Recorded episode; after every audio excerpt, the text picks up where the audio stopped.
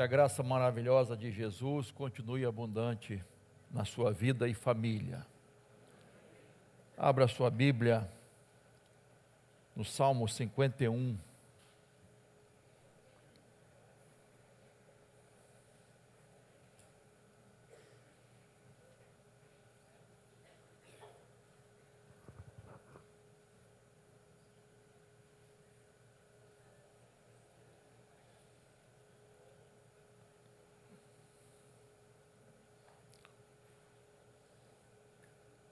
Eu gostaria que você curvasse a sua fronte agora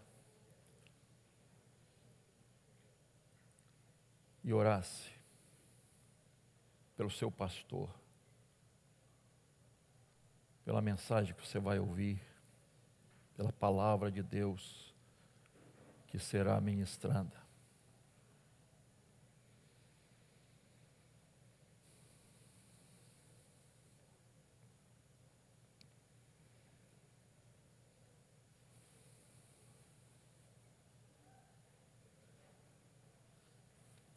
Fala ao nosso coração, Senhor.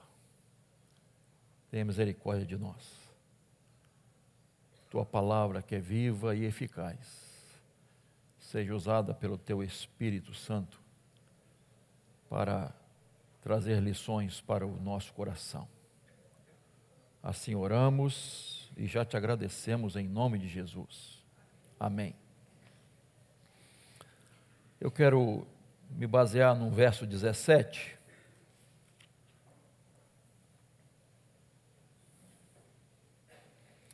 Aliás, eu vou ler o 16, eu não passei o 16 para vocês aí de cima, mas não tem problema não. Fica o 17 aí. O 16 diz: Pois não te agradas de sacrifícios, do contrário eu os ofereceria, e não tens prazer em holocaustos. Sacrifícios agradáveis, agradável a Deus, sacrifício agradável a Deus é o espírito quebrantado.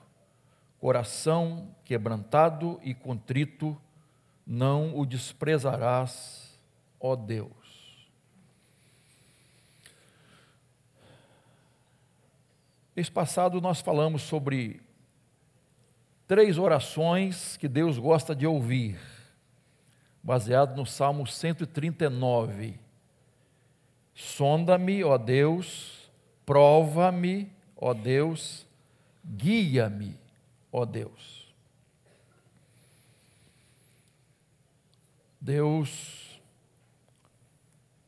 ouve a oração e um coração contrito. Deus quer que nos acheguemos a Ele totalmente quebrantados. E, e Ele tem prazer em nos ouvir. E Ele olha não para nossas palavras, não para o que temos, Ele olha para o nosso coração. Quando a oração parte lá do fundo da alma, quando a oração tem um desejo sincero de estar em comunhão com Deus. Samuel, orientado pelo sacerdote Eli, e ele responde à voz de Deus, dizendo: Fala, Senhor, pois o teu servo está ouvindo. Às vezes a impressão que temos é que hoje as pessoas estão mais preocupadas em dizer: eu falo e Deus vai me ouvir. Deus é que tem que me ouvir, ouvir o servo dele. Ouve, Senhor, que o teu servo está falando.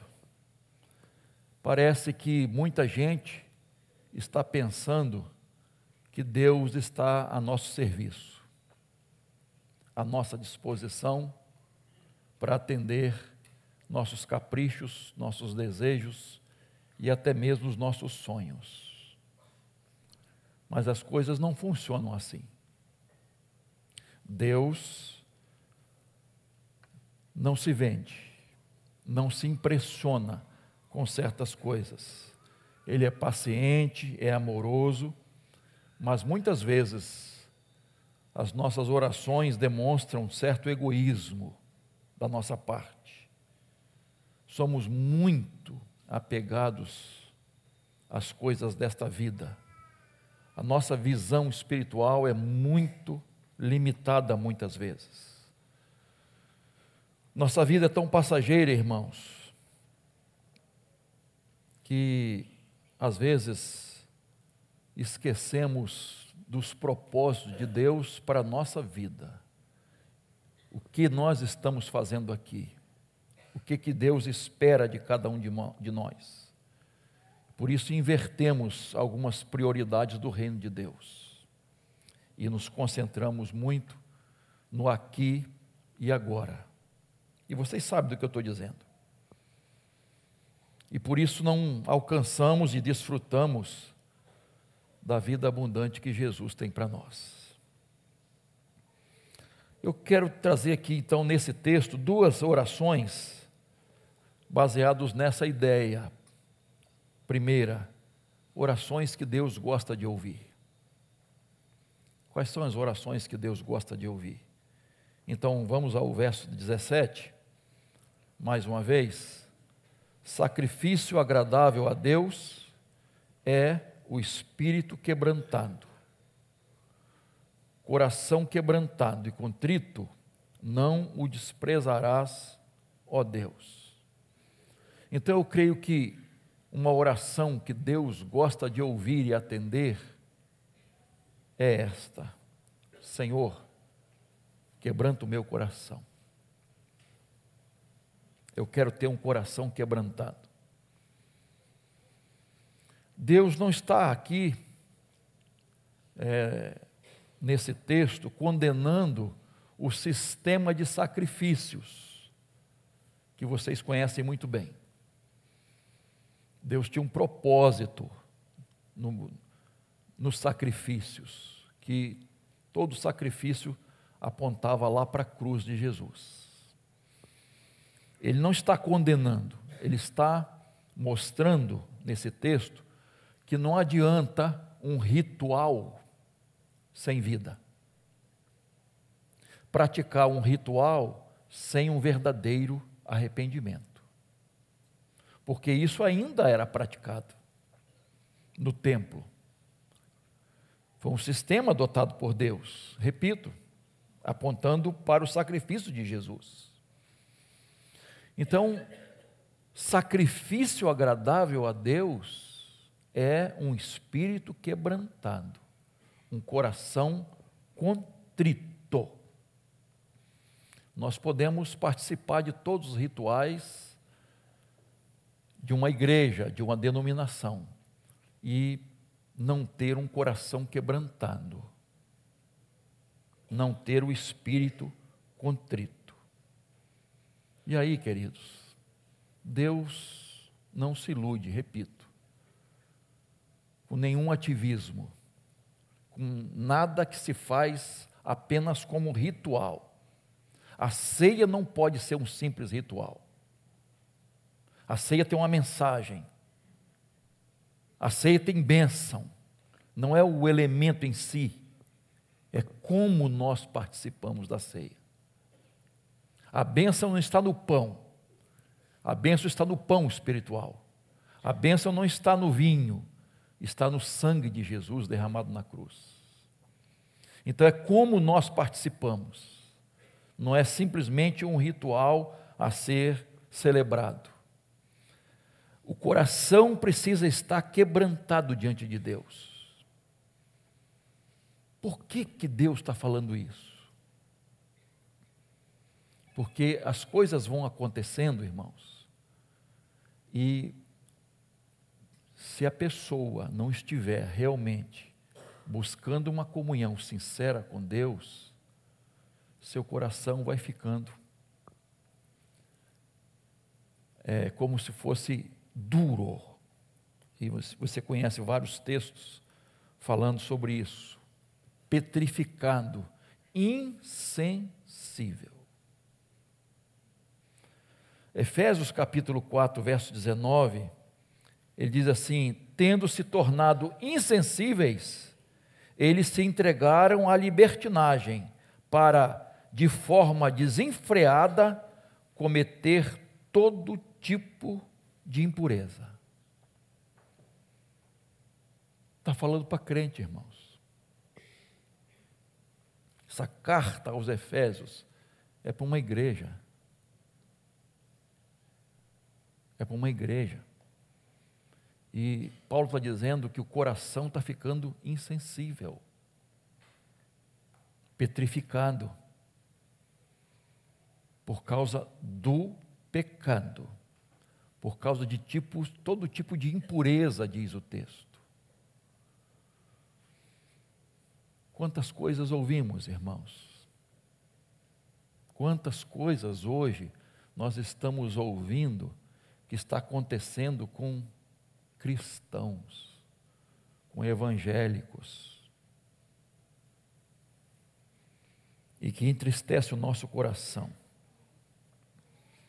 Ah, Atos capítulo 28, verso 27 diz que o coração endurecido não ouve, não vê e não entende.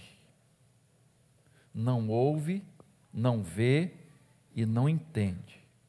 Porque o pecado faz isso ele deixa o coração insensível. A pessoa perde a sensibilidade espiritual. Ela perde completamente a comunhão com Deus.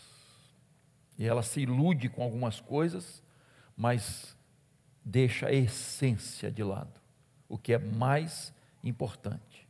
1 Timóteo capítulo 4, verso 2, Paulo fala da apostasia dos últimos tempos, ele está falando sobre isso.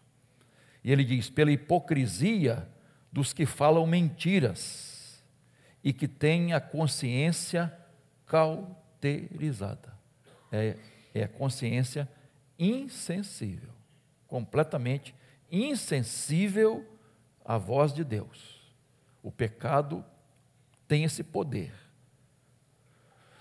Hebreus capítulo 3, versículos 12, 13 e 15, ah, fala do perigo da desobediência. Ele diz assim: tenham cuidado, irmãos, para que nenhum de vocês tenha um coração mau e descrente, que se afaste do Deus vivo.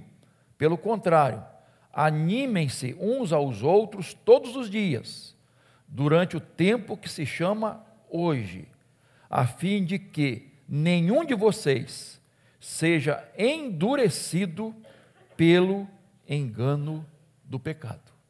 O verso 15 diz: Como se diz, hoje, se ouvires, se ouvirem a sua voz, não endureça o coração, como foi na rebelião. Coração endurecido. Mas, pastor, isso não é para incrédulos? Isso está sendo escrito para a igreja. Para a igreja de Jesus. É por isso, irmãos, que Davi aqui pede a Deus um coração quebrantado e contrito. E só a pessoa e Deus sabem quem tem um coração quebrantado e contrito. Você tem um coração quebrantado e contrito? Você busca isso, pede a Deus isso? Você sabe por experiência o que, que é isso? Davi sabia. Davi fala de experiência própria. Como diz o pastor Hernandes Dias Lopes, Davi aprendeu que o pecado leva a pessoa mais longe do que ela quer ir o pecado custa um preço mais alto do que a pessoa quer pagar. E o pecado vai reter a pessoa mais tempo do que ela quer ficar. É isso que o pecado faz. E a gente às vezes vê o pecado dos outros, esquece dos nossos próprios pecados. Não brinque com o pecado, não demore em confessar pecado, não ignore pecado, não justifique o pecado, não minimize o pecado na sua vida, ele é maligníssimo. O pecado faz estragos em nossa vida e deixa o nosso coração insensível. Podemos hoje dizer para Deus: Senhor, quebranta o meu coração. Quebra, reconstrói e restaura o meu coração, pois eu não quero que ele fique petrificado. Segunda oração que é feita aqui nesse texto, irmãos, que está clara aí no verso 2, volta aí o verso 2. Lava-me completamente, lava a minha alma. Que oração que Deus gosta de ouvir. Lava-me completamente da minha iniquidade e purifica-me do meu pecado. Aí nesses Salmos, versos 1 e 2, há três verbos falando sobre isso: apagar, lavar e purificar. Apaga, Deus apaga o pecado, aquele como aquele escrito que Jesus cravou na cruz. Por isso celebramos a ceia hoje. Ele lava o coração de qualquer tipo de sujeira, de qualquer mancha, e ele purifica a alma de qualquer tipo de contaminação. Eu entendo que Davi está dizendo assim, quando ele fala, lava-me completamente, eu entendo que ele está falando de tudo isso. John Stott, ele diz que perdoar e purificar, pedir a Deus perdão e purificação, diz respeito ao débito que é quitado e à mancha que é removida. Então a gente entende que Deus lava por fora e purifica por dentro. Deus trata da essência e também da aparência da nossa vida diante dele e também diante dos homens. Porque nós testemunhamos daquilo que Deus fez e faz no nosso interior. Tem que ter harmonia aquilo que vivemos e aquilo que cremos. Eu não posso dizer que creio numa coisa e meu, meu discurso ser um e minha vida ser outra. Deus trabalha em tudo isso. Comunhão com Deus e testemunho diante dos homens. Transformação interior que se mostra no exterior. É a raiz e os frutos. É assim que Deus trabalha conosco.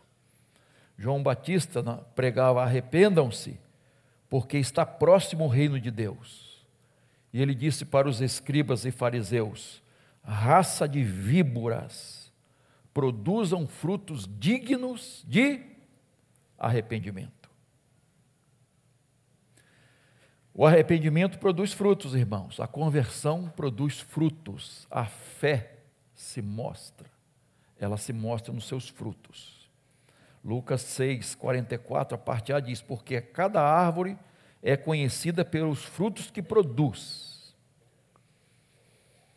A gente sabe de tudo isso, irmãos. Nós estamos cansados de saber. Mas quantas pessoas que se dizem cristãs, mas não demonstram? Há um evangelho sendo pregado, irmãos, eu não preciso me delongar, mas há um evangelho sendo pregado que é um evangelho de autoajuda, de solução dos problemas, de realização de sonhos, de prosperidade material. E as pessoas estão correndo atrás disso. E a essência do Evangelho está sendo esquecida. Na vida cristã, vocês sabem, há três fases. Isso é assunto de escola dominical, né? A justificação, depois a santificação e por último, quando Jesus voltar, a glorificação. Três fases. O que acontece na justificação, irmãos? Quando nós nos convertemos a Jesus, nós somos salvos da condenação do pecado. Nenhuma condenação há para os que estão em Cristo Jesus. E quando há, então, a justificação, quando há conversão verdadeira, ali começa o que? A santificação. E aí, queridos, nós vamos sendo salvos do que? Do poder do pecado. Antes, salvos da condenação. Não estamos mais, não somos mais condenados por causa de Jesus. Mas agora, na santificação, nós somos salvos do que? Do poder do pecado da nossa vida. Porque existe agora um poder maior dentro de nós. Nós fomos selados pelo Espírito Santo. Então nós podemos vencer o pecado, sim. O poder do pecado em nossa vida.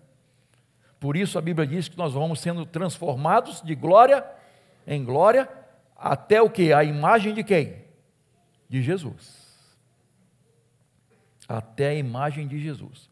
Então Deus está trabalhando nesse processo, nos tornando a imagem do seu filho para a glória de Deus, formando o caráter de Cristo em nossa vida. Até que dia? Até o dia da volta de Jesus. Então esse processo vai até a volta de Jesus. E aí vem a terceira fase, que é a glorificação. Mas nós estamos no processo agora todos os cristãos estão no processo. Então, a salvação é chamada salvação em três tempos, envolve o que? O passado, o presente e o futuro. Passado,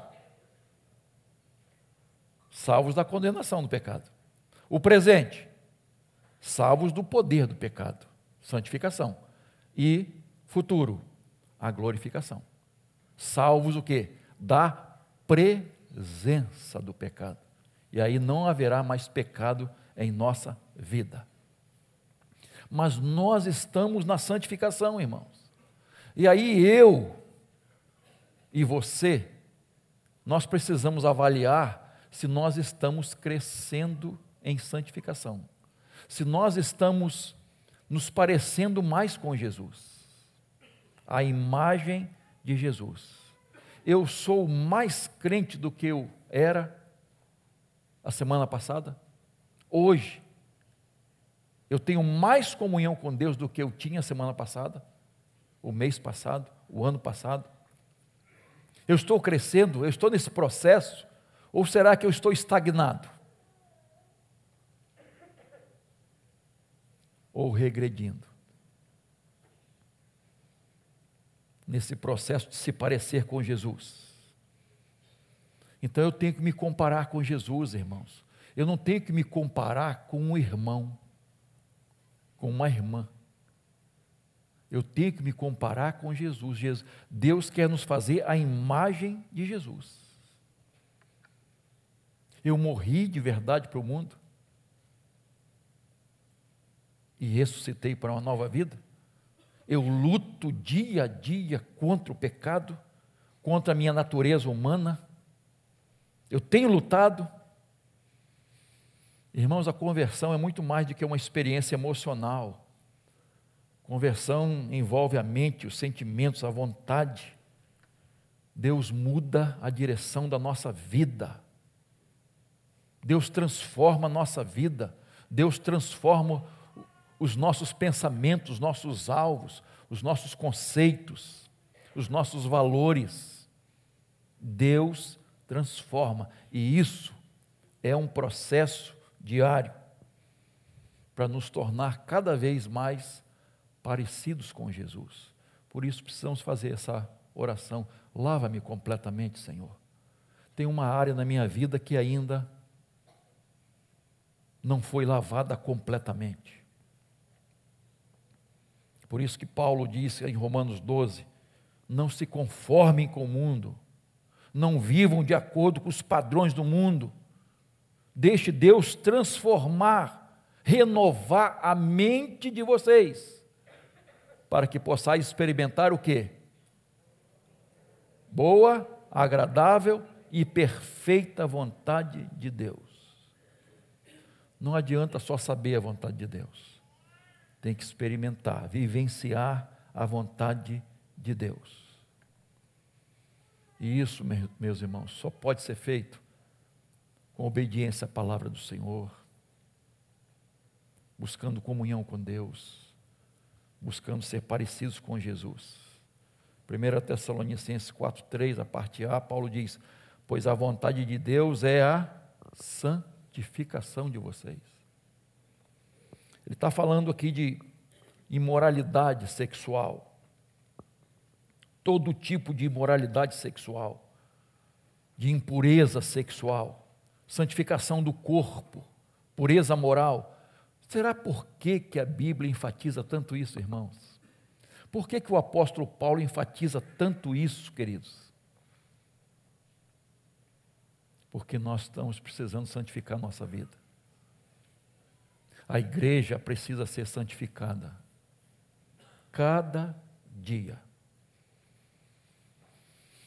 Queridos, na conversão, nós fomos selados pelo Espírito Santo. Amém? É isso mesmo? Que vocês creem? O Espírito Santo passa a fazer morada, ele habita conosco. Ele habita conosco. Deus está dentro de nós. Como é que eu posso ter uma vida imoral, irmãos? Se o Espírito Santo habita dentro de mim, como é que eu vou trair a minha esposa? Ou a esposa ou o seu marido? Como é que eu vou ter um comportamento sexual fora do casamento e antes do casamento se eu tenho o Espírito Santo? Como é que eu vou me curvar diante das ideologias do inferno se eu tenho o Espírito Santo de Deus? Como é que eu vou continuar num pecado se eu tenho o Espírito Santo de Deus? Ou se ele me tem, como alguns preferem? Como é que eu vou continuar? Eu não estou dizendo que nós não vamos mais pecar. Porque enquanto não chegarmos à glorificação, à volta de Jesus, nós vamos continuar neste mundo lutando da carne contra o espírito, o espírito contra a carne. E muitas vezes nós vamos cair, nós vamos tropeçar. Agora é diferente quando a pessoa continua.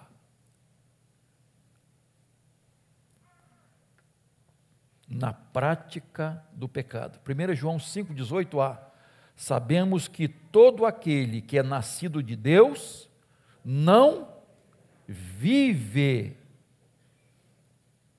em pecado. Não vive em pecado. Não continua na prática do pecado. Uma prática continuada, habitual, contumaz. Não. Isso não pode acontecer. Pecado ele precisa ser confessado e abandonado. Qualquer tipo de pecado. E há pecados que se tornaram tão comuns a nós, irmãos, que a gente comete e acha que é um pecadinho à toa. Desobediência. Adão e Eva foram expulsos do paraíso, irmãos. por causa de uma desobediência. Moisés não entrou na terra prometida, irmãos, por causa da desobediência. O grande homem de Deus chamado Moisés. E nós achamos que Deus vai passar a mão na nossa cabeça, queridos. e que não há necessidade de buscarmos santificação cada dia? É isso que você está vendo na Bíblia? Não pode haver harmonia. Vida cristã e mundo e pecado são incompatíveis, não se harmonizam, não andam, não andam juntos ou juntas. Não pode. O crente e o pecado podem se encontrar ocasionalmente, mas não podem viver harmoniosamente, porque não há comunhão, são incompatíveis. Isso quer dizer o que, irmãos? Que o pecado não reina em nosso coração. O inimigo não domina o nosso coração. O pecado não vai nos dominar. Porque pecado é rebelião contra Deus. Pecado é um ato de revolta contra Deus. Quem mais confessa pecados, irmãos? Não é a pessoa que mais peca, é a pessoa que mais se aproxima de Deus. é a pessoa que busca santificação. Por isso, Paulo diz: Eu sou o principal. E nós achamos que não somos os principais. E tem muita gente pior do que eu. Mas você está se comparando com os outros ou com Jesus? Então, olha para o seu próprio coração e faça a oração que Davi fez: Lava-me, Senhor. Purifica-me, Senhor, completamente porque tem alguma coisa aqui no meu coração que não provém de ti. Tem uma coisa na minha vida que não provém de ti e que não pode ficar. É estranha a um corpo onde o Espírito Santo habita. E cada um é que deve avaliar isso. Não é o irmão, o pastor, alguém que vai te dizer o que você precisa deixar ou fazer. Então, são duas orações que Deus gosta de ouvir. Quebranta, Senhor, o meu coração. Não permita, Pai, que meu coração fique insensível em área nenhuma. Eu quero ter um coração contrito, quebrantado cada dia para me aproximar mais do Senhor. Lava-me, Senhor. Lava o meu coração, a minha alma, purifica a minha alma. Faz uma limpeza completa, que eu não deixe nenhuma sujeira atrás da porta, debaixo do tapete, no cantinho da casa, porque o Espírito Santo habita em todo o nosso corpo. Ele inunda todo o nosso ser. E não pode haver pecado nenhum guardado em nossa vida, camuflado, escondido. E a gente, a gente, a gente se engana, né? Tem aquela frase, me engana que eu gosto, né? Às vezes a gente se engana, irmãos, porque a gente olha muito para a vida dos outros. Nós olhamos muito para a vida dos outros e não olhamos para o nosso umbigo, enxergamos a trave, a, a, o cisco no olho dos outros, mas a trave que está no nosso a gente não enxerga. Deus quer fazer essa limpeza total. E eu acho que esse dia de ceia não é só por causa da ceia, irmãos. É, um, é uma limpeza diária da nossa vida, todos os dias.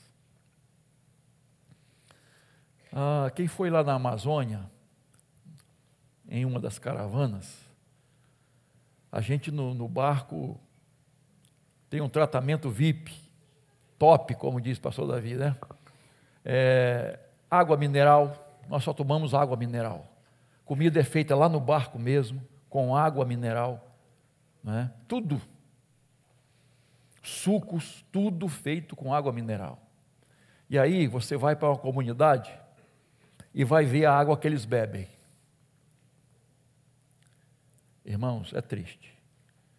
Você pega um litro, uma vasilha, a água, é turva. É suja. Mesmo passando em um filtro. E é água que eles bebem.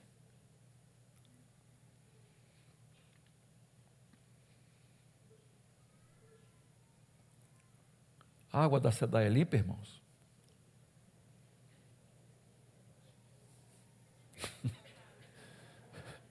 Tratada? Quantos coliformes fecais tem? Você sabe qual é a tolerância? Eu, eu tive que olhar na internet isso, né, irmãos? Qual é a tolerância de coliformes fecais na água potável? A quantidade de coliformes, me desculpa falar isso, tá, irmãos? É de 4 mil, 4 mil partículas de coliformes, que, que às vezes a, a olho humano não dá para ver, né? Você olhando. 4 mil para 100 mililitros, é talvez meio copo d'água. Um pouquinho, talvez mais. 100 mililitros. 4 mil. E a gente bebe essa água.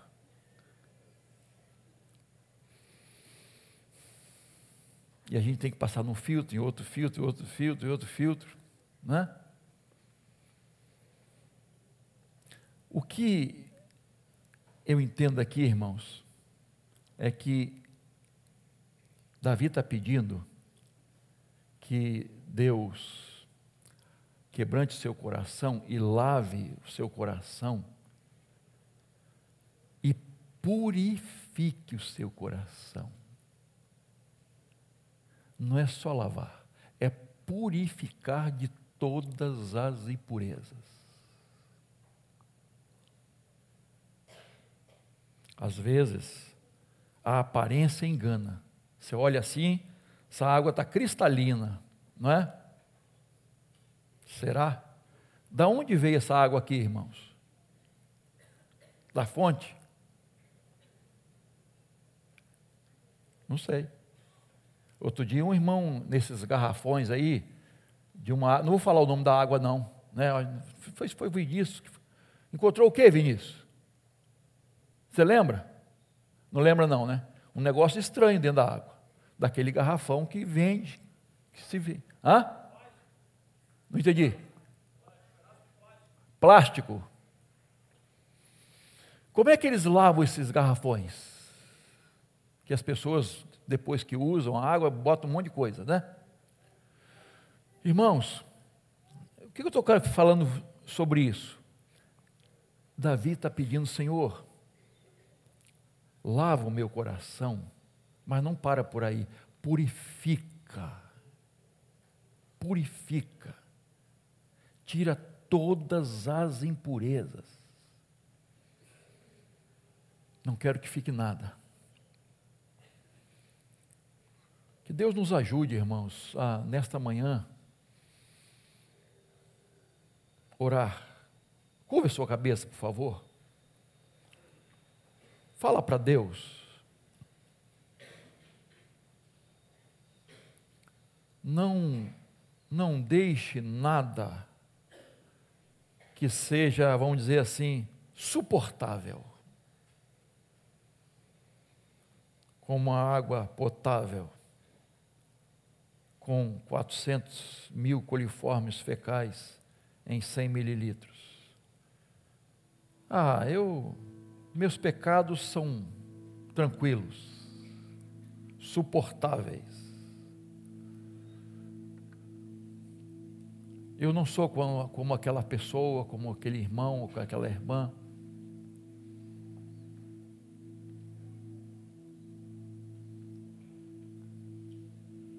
Deixa Deus fazer isso no seu coração. Faça essa oração que Deus gosta de ouvir, de atender e responder. Orações que falam de nós, da nossa comunhão com Ele, que pedem santificação, vida de comunhão com Ele. Fala para Deus, confessa pecados, maus pensamentos,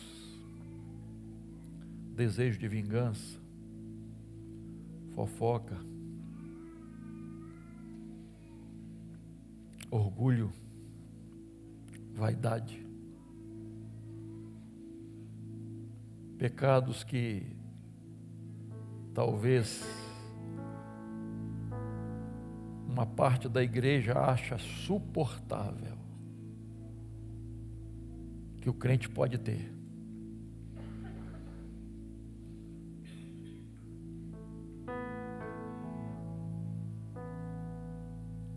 Confessa a omissão, falta de amor, falta de compartilhar bênçãos, compartilhar o pão, compartilhar a oração, compartilhar a comunhão, compartilhar o perdão.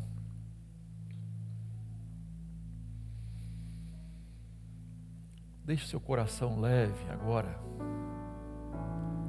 O que está pesando seu coração agora? Há uma tristeza? Fala para Deus.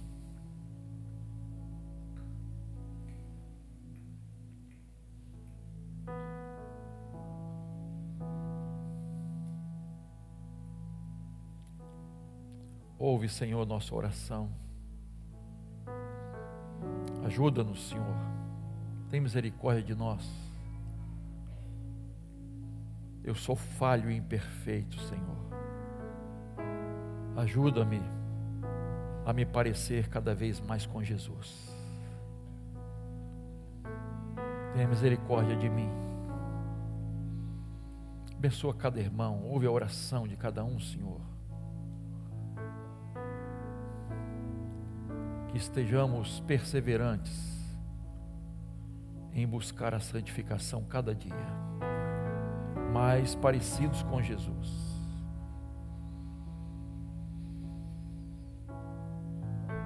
Essa é a nossa oração, de todo o coração, e fazemos isso em nome de Jesus. Amém.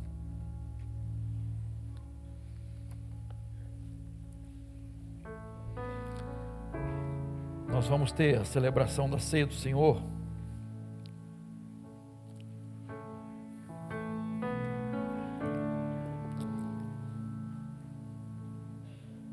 Você que vai participar da ceia do Senhor, você que é uma pessoa convertida, batizada, você que foi remido e remida pelo sangue de Jesus, você é convidado e convidada para estar à mesa com o Senhor Jesus. Alguém deixou de que vai participar deixou de receber o seu kit, de pegar lá atrás. Senão nós vamos orar. Pai, neste momento, nós queremos te agradecer, primeiramente, pelo privilégio de celebrarmos a ceia do Senhor. Tem misericórdia de nós, Senhor a tua graça é infinita, mas nós não queremos ficar com o pecado em nosso coração. Nós abrimos o coração para o Senhor. Ajuda-nos, Senhor. Perdoa-nos, Senhor. Renova-nos, Senhor. Faze-nos cada vez mais parecidos com Jesus. Abençoa a igreja neste momento de celebração da ceia. Obrigado porque esses elementos que simboliza o corpo e o sangue de Jesus, fazem parte da nossa vida. É uma experiência pessoal contigo. Obrigado, Senhor. E nós agora celebramos essa salvação que veio ao nosso encontro para transformar a nossa vida e nos salvar. Obrigado porque Jesus pagou o preço pelos nossos pecados, levou todos os nossos pecados para a cruz, sem qualquer merecimento da nossa parte. Obrigado, Senhor. Obrigado, Senhor. Ajuda-nos neste momento de celebração. Oramos agradecidos em nome de Jesus. Amém. Pegue o seu pão.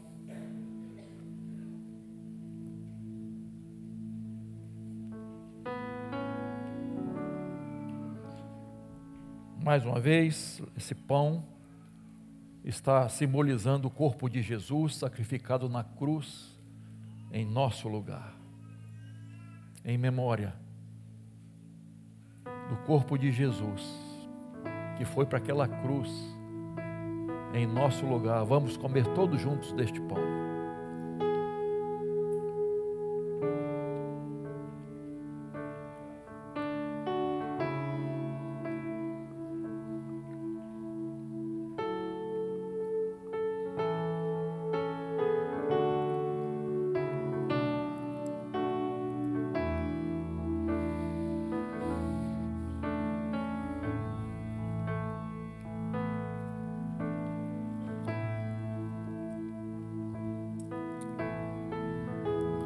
O seu cálice.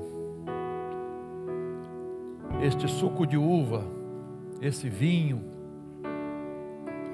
está simbolizando o sangue de Cristo derramado na cruz para pagar todos os nossos pecados, passado, do presente e do futuro.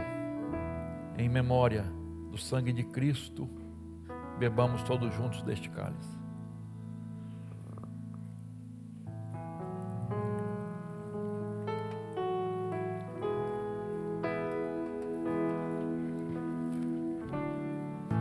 Amém. Vamos orar, irmãos.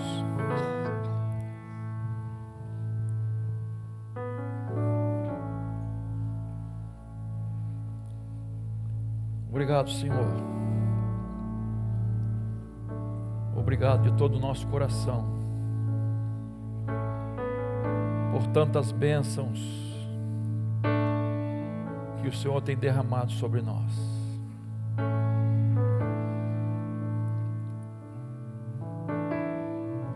Obrigado, Senhor.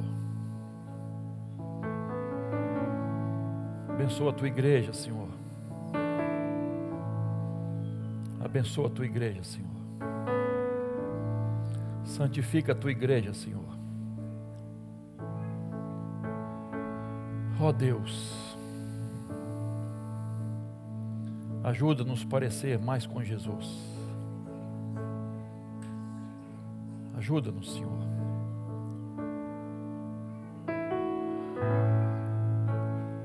Obrigado pela vida de cada um aqui. Obrigado, Senhor.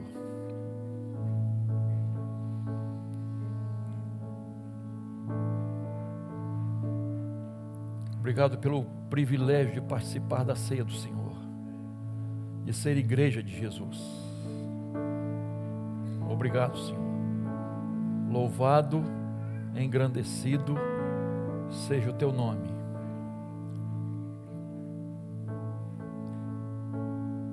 Temos desafios, Senhor, como igreja de Cristo. Ajuda-nos, Pai, a crer, a confiar que o Senhor é um Deus supridor. O Senhor supre todas as nossas necessidades. E o Senhor já nos deu vitória diante de tantos desafios. Dá-nos mais essa vitória, Senhor. Em nome de Jesus dá-nos mais esta vitória. Abençoa cada irmão que está aqui, cada irmã, cada lar representado. Abençoa, Senhor. Abençoa, Pai. Abençoa os aniversariantes dessa semana, nascimento e casamento. Abençoa, Senhor, aqueles que estão hospitalizados, que fizeram cirurgia, aqueles que estão adoentados em casa ou no hospital. Fortalece-nos, Senhor. Fortalece-nos. Socorre o Senhor. Nós oramos agradecidos em nome de Jesus. Amém.